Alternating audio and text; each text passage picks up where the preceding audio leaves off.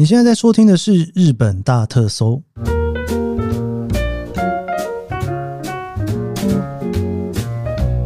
欢迎收听日本大特搜，我是 Keith 研究生。今天是二零二四年令和六年的二月十二号，星期一。我们这个所谓的机场系列，哈，就航班的分析系列呢，我们已经不知不觉来到了第五弹了耶。从东京的两个机场羽田、成田，然后再来关西机场、北海道的机场哈，有几个机场哈。那我们今天呢要来聊九州的机场哦。我原本啊想要把九州跟冲绳一起聊，后来发现不行哎，哇塞，这个航班有一点点多到超乎我想象，所以我最后还是决定把九州跟冲绳分开来讨论。好的，我们今天就来来聊一下哈，二零二四年最新日本航班的分析哦，第五弹九州篇。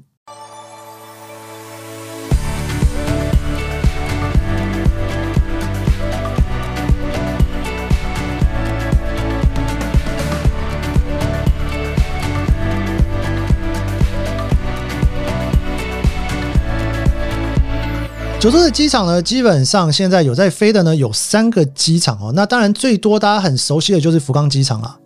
福冈机场应该没话说了吧？福冈机场应该可以被选为我最爱的日本机场第一名，真的第一名。我觉得最喜欢没有之一，真的没有之一。我也不知道怎么给他之一，因为他真的太棒了哦。福冈机场从机场呢直接坐一班电车，两站五分钟。到博多车站，你再多坐个三站就到天神，怎么会有这么方便的机场呢？真的是方便到没话说。而且大家呢，如果是从台湾过来是国际线的话，你国际线还要先搭一个接驳车到国内线，你才有办法坐地铁，已经算是比较麻烦哇。那国内线就是直接就过去了哦，超级方便哦。所以有这个福冈机场哦，我真的是非常喜欢啦。福冈有很多让我非常爱的地方。除了机场之外，当然我自己以前在九州念书嘛，对于福冈机场就是非常的有深厚的感情哦。大学四年包进出了福冈机场多少次？还有一点就是呢，福冈的票真的是比较便宜。以从台湾飞日本的几个主要的机场来说呢，在淡季竞争的情况之下。东京的机场很有可能会出现最低价。我讲的是在二零一九年之前哦，哇，现在我觉得好像一年四季没淡季。但是呢，你知道淡季就是大家都在淡季嘛？哦，我跟你讲，福冈机场哦，就是一个呢，当北海道现在价格还在三万块的时候，福冈机场就可以给你说，哎，我们现在还是只要一万二哦，要不要考虑看看哈？对我觉得福冈机场就是它相对便宜，然后再来就是飞得近，你从台北出装到福冈真的很近啦，哈，非常非常近啦。所以呢，你也不会觉得说它是一个很远的地方，你去又很方便。你到了福冈之后，该有的都有，你要买东西也很方便，要吃东西也很方便，逛街又有很漂亮的天神市区。好的，讲的我自己都想去福冈了，真的是一个我非常喜欢的地方。好，那除了福冈机场之外呢，另外还有两个机场有飞，一个是熊本哈，熊本这个台积电啊，在那边设厂之后呢，现在又有飞了两个机场。我在去年也特地飞到了熊本，哇，好漂亮的机场。好，最后这一个是佐贺哈，哇，佐贺是一个我有一点点不知道怎么分析的地方，因为我还蛮少去的，我应该就只有以前在九州的时候开车环岛的时候有环到佐贺，之后我好像就比较没有去过了哈，不知道今年有没有机会可以去佐贺走走哦。好，我们就先来聊福冈机场的航班吧。福冈机场呢，现在一共有四家航空公司直飞哦，这四家呢其实全部都是台湾的航空公司哦。好像以日本的角度来讲，哦，商务客从福冈飞台北的需求好像低蛮多的吧，哦，所以基本上整个福冈机场是没有日本的航空公司直飞的，应该是没有，我应该没有查错吧？如果查错的话，大家可以跟我讲一下，因为我现在查，基本上福冈机场没有乐桃，也没有日空日航，只有台湾的三家传统航空公司：中华、长荣、新宇，还有一家廉价航空台湾虎航，哦。那华航的部分来讲呢，现在一天呢有三班，但是其中有一班不是每天飞了哦。那长荣有两班，新宇有一班，虎航有一班，所以一共呢有五七哦七班飞机，但是其中有一班不是每天飞哦。早上的班机以华航来讲哦，有六点五十，哇，这个真的是有够早哦。然后长荣呢是八点十分。虎航呢是六点四十五，这虎航跟华航早班机是一样早的耶。我跟大家说哦，因为呢，从台北飞福冈真的蛮近的。虽然那个近哦，没有像冲绳机场这么夸张了哈，那个冲绳才是真的近。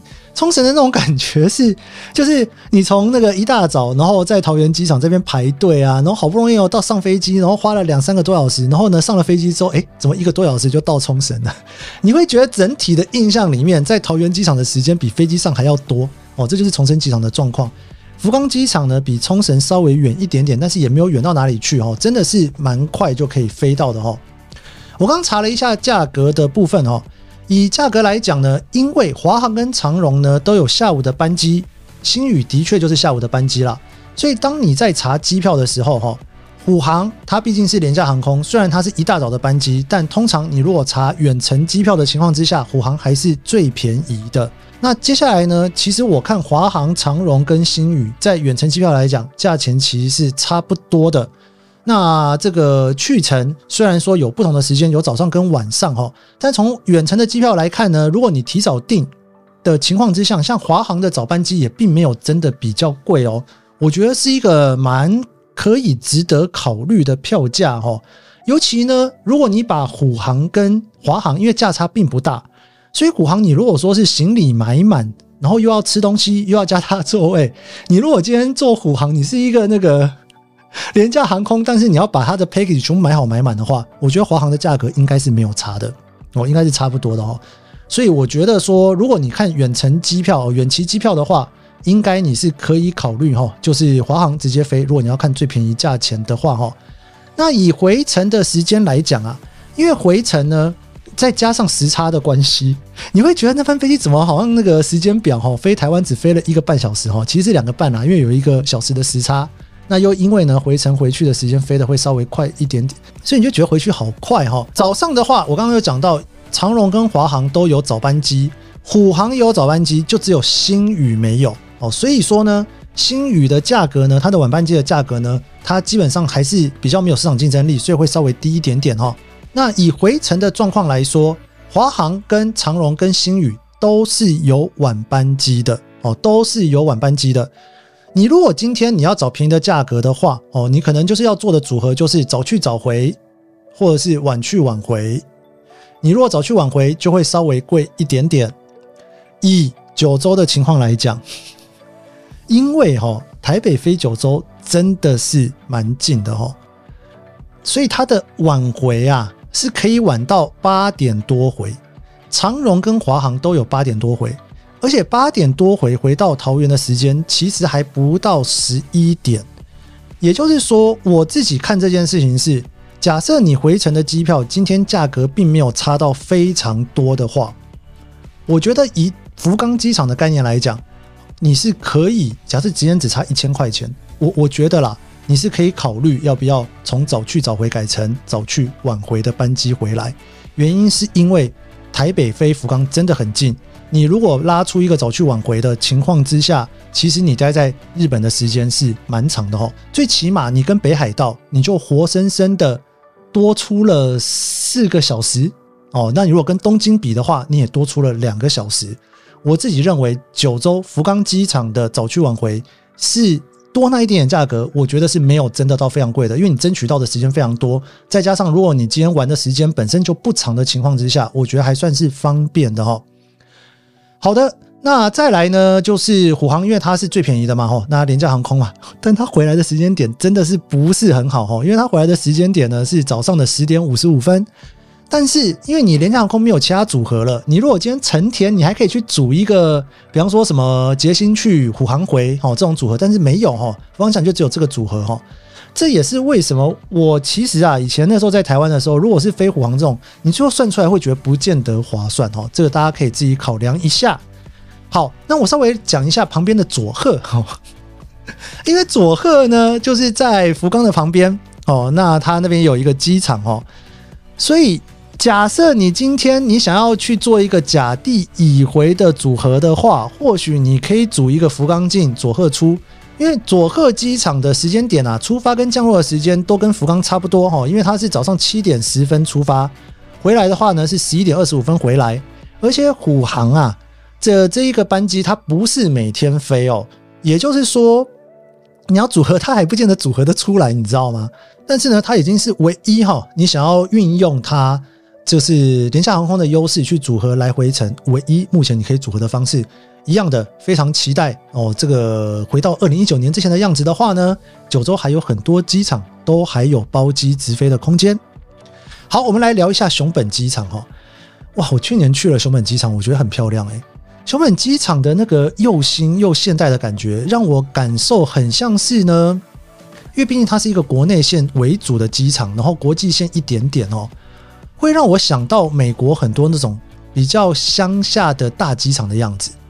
因为在美国呢，那些很大的机场，像那个纽约的机场、L A 的机场、旧金山的机场，很多其实都已经很旧了，因为他们是很早就盖的机场。那后来呢，他们解决的方法就是呢，在别的地方再盖一个机场。但是因为实在是太繁忙了，他们没有什么太多的时间去做整新，所以你知道你在美国的机场，你都会觉得说，哇，这个如果你可以看到有一个机场是新的，你会觉得哇，surprise！但它通常不会是主要机场。熊本哦，我到的时候就是这个感觉哦。从熊本市区坐那个巴士到熊本机场的那一个路上啊，一路你都会觉得哇，我要去哪里了？要去一个乡下吗？还是要去哪里哦？非常神奇的一个感觉。但是快要抵达熊本机场的时候，你就觉得哇，美哦，真的是很漂亮。而且那个机场里面又可以吃很多东西，非常喜欢。好了，我不说不小心就开始这么一直讲熊本机场哦。熊本机场呢，现在有两家航空公司飞，一个是新宇，一个是华航。那新宇的时间点呢？我觉得并没有特别好哦，因为它是早上哈，这个七点三十五分飞。当然了哈，呃，我讲一下哈，因为我这个表呢，最后我都会在脸书上面分享。那你也可以从 p a c k a g e 上面看到我的这一张表。只是 p a c k a g e 你看这一张表的时候，你比较会碰到的问题会是说，因为这一张表在 p a c k a g e 上面，其实你没有办法放大到很大哈。但 anyway，这个我应该会在事后会再跟大家分享出来。如果你看到打一个米字号的，就是。它虽然我写出一个时间，但它其实有很多时间哦，但我就没有一个一个列出来了哈。那两个米字号就它不是每天飞。星宇呢，因为它的时间点是一大早七点三十五分飞，然后回程是中午十二点的飞机。说坦白话，这一个时间点就是一个标准的早去午回的航班。早上到的时间你觉得还不错，但是午回的时候你就觉得，诶，怎么会是这样子哦？所以新宇的情况之下呢，新宇哦，因为福冈也有飞，所以你可以组合早去晚回哦。你可以组合早去晚回哦。我跟你讲，只要你能够靠 A、B 机场组合出早去晚回，我都会建议大家在看票的时候哦，可以稍微的注意一下。因为你如果说甲地乙回哈，像福冈啊，或者是呃像九州，或者是像是。北海道的话，这绝对是有优势的，因为你在安排行程的时候是不用走回头路的。青旅就是一个你可以安排福冈进熊本出或熊本进福冈出的票的地方。好，在熊本这边呢，还有另外一家航空公司也有飞，就是华航哈。华航哦，它现在还不是每天飞，但我印象中它今年的春季班表好像会每天飞吗？好像还是会飞比较多的样子哈。那它的时间点呢是下午两点五十。从台北出发，然后回程呢是从熊本哈六点四十回来哈。我先讲一下哈，熊本机场呢，如果你要过去的话，它其实没有那么方便，你就是要从市区搭巴士过去，大概要一个小时左右的时间。有些人会觉得，如果是这样的话，我是不是干脆新干线回福冈就好了？其实也是可以哦，我觉得也没有不行哦。但是因为熊本跟福冈的机票钱，我自己觉得。第一个没有真的差到非常多，第二个就是它是一个可以组合甲去乙回的地方。但是如果说你今天可以甲去乙回，你是可以做一个蛮灵活的安排哦。比方说呢，你从福冈出发，然后到了福冈之后呢，你玩诶要从哪里开始玩呢？先玩东九州好了哈，所以你就往北九州小仓那边走，然后呢你去玩大分，然后玩别府，然后。可能可以去个汤布院，可能去个阿苏火山，然后或许呃宫崎跟鹿儿岛，然后你回到熊本哦。那从熊本呢，最后就不用回福冈回来，这其实是一个方式。我觉得这样子最大的好处就是呢，你可以把你的最后一天晚上啊换一个城市待，因为你原本最后一天的晚上通常都会是你坐飞机的那一个晚上嘛，对不对？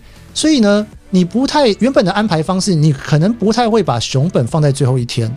但是今天，如果你的行程可以把熊本放在最后一天的时候呢，你搞不你的旅程就会有一种多一天出来的感觉。我觉得这也是很有可能会发生的哦，因为你就不用赶回福冈去去待最后一晚，那事实上呢，因为我去年有一趟出差去熊本，熊本其实哈，你要买东西什么都很方便啦，它其实室内观光也可以，所以我觉得这种组合是很好的哈。